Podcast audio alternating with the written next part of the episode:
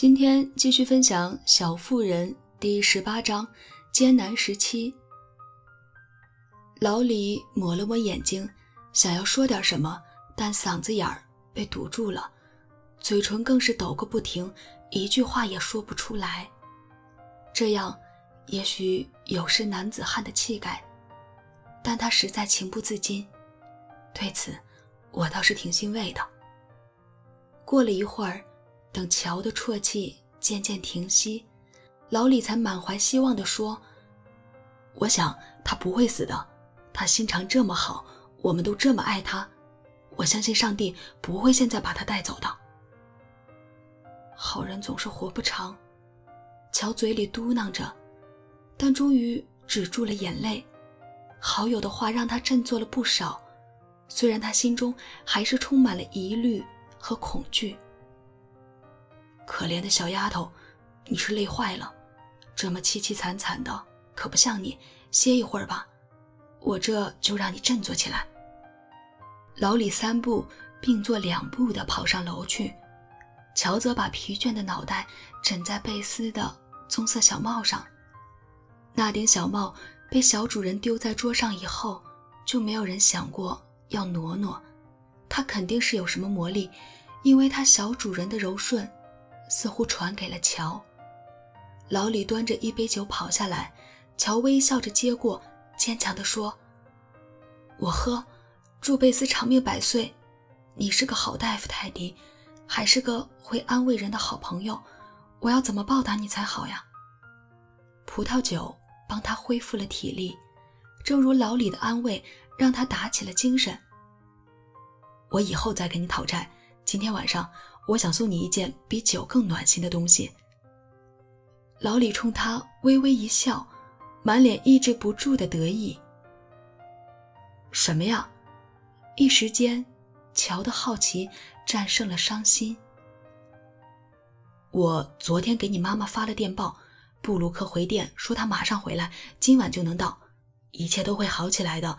我这么做，你开心吗？老李语速飞快。兴奋的涨红了脸，因为他一直守着这个秘密，生怕让姑娘们失望，或者害贝斯担心。乔的脸色刷白，从椅子上一跃而起。老李话音刚落，他就扑上去，两只胳膊紧紧搂住他的脖子，惊喜的大喊：“哦，老李，妈妈，我开心死了！”他再也不哭哭啼啼，而是歇斯底里的大笑起来。浑身颤抖的搂着好朋友，像是被突如其来的消息搞得不知所措。老李虽然大吃一惊，表现的却挺镇定。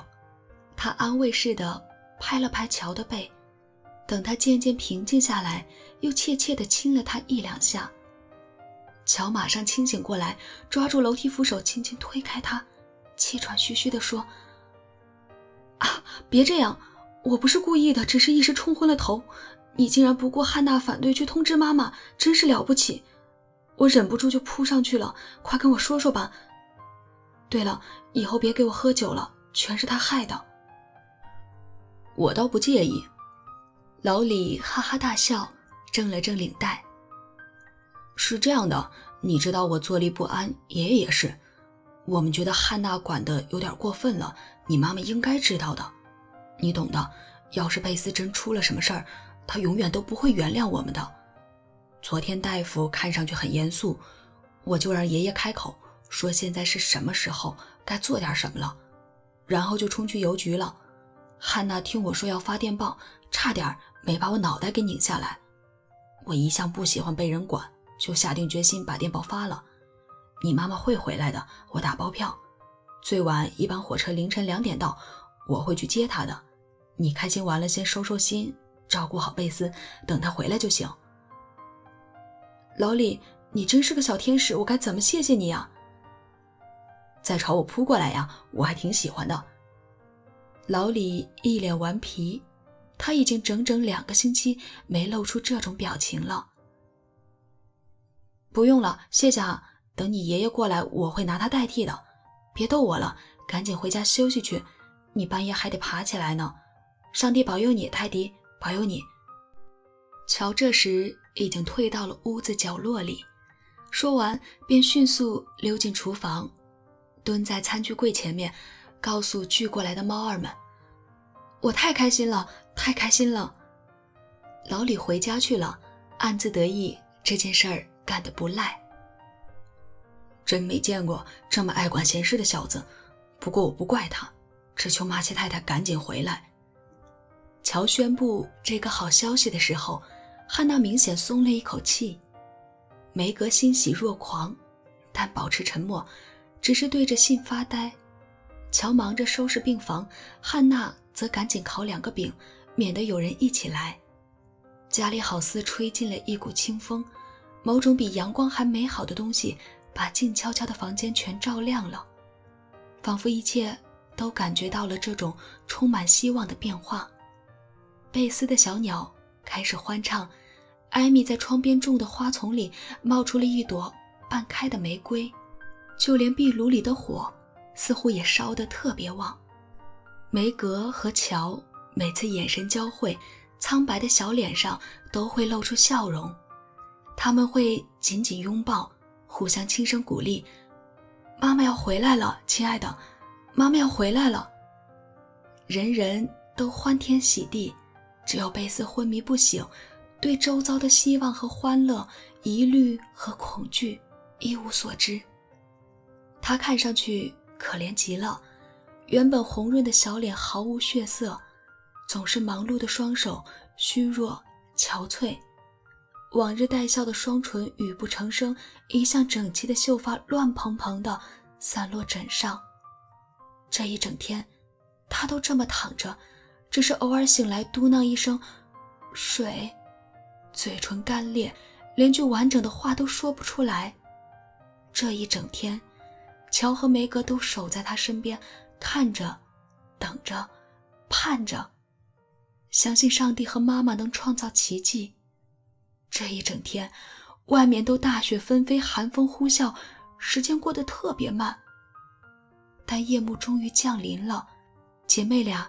坐在床的两边，每次钟声敲响都会互看一眼，眼神充满希望，因为每过一个小时，希望就近了一步。大夫来过，说贝斯的病在午夜时分会有转机，也许是好转，也许是恶化，到时他再来。汉娜已经疲惫不堪，倒在床脚边的沙发上呼呼大睡。劳伦斯老先生在客厅里踱来踱去，宁可面对叛军的炮兵连，也不愿看见马奇太太回来后的脸。老李躺在地毯上，假装在休息，其实是盯着壁炉想事情。炉火映得他的黑眼睛分外清澈温柔。姐妹俩永远忘不了那一晚，他们毫无睡意地守着妹妹，感受到了此时此刻。自己的无力，体会到了那种撕心裂肺的痛苦。如果上帝放过贝斯，我以后再也不抱怨了。梅格无比虔诚的低声说：“如果上帝放过贝斯，我这辈子都会爱他，侍奉他。”乔同样热切的回答道：“真希望我没心没肺，就不会这么难受了。”过了一会儿。梅格叹了口气。要是生活总是这么艰难，我真不知道要怎么熬下去。乔垂头丧气的补了一句。这时钟敲响了十二下，姐妹俩紧紧盯着贝斯，浑然忘记了自己，觉得那张苍白的小脸上似乎有了一丝变化。屋里还是一片死寂。只有外面呼啸的狂风打破了这片沉寂，疲惫的汉娜还在酣睡，只有姐妹俩看见了笼罩在床上的阴影。一个小时过去了，什么事儿也没发生，只有老李轻手轻脚的出门去车站了。又过了一个小时，还是没人回来，姐妹俩开始坐不住了，担心火车被大雪延误，或者路上出了意外。甚至是最糟糕的情况，华盛顿那边传来噩耗。凌晨两点多，乔站在窗口，望着外面白茫茫的风雪，想着这样的世界真是恐怖。突然听见床上传来动静，连忙转过身去。只见梅格掩面跪在妈妈的安乐椅前，乔吓得浑身冰冷，心中暗想：难道贝斯没了？梅格不敢告诉我。他赶紧跑回原位，激动地发现贝斯有了惊人的变化。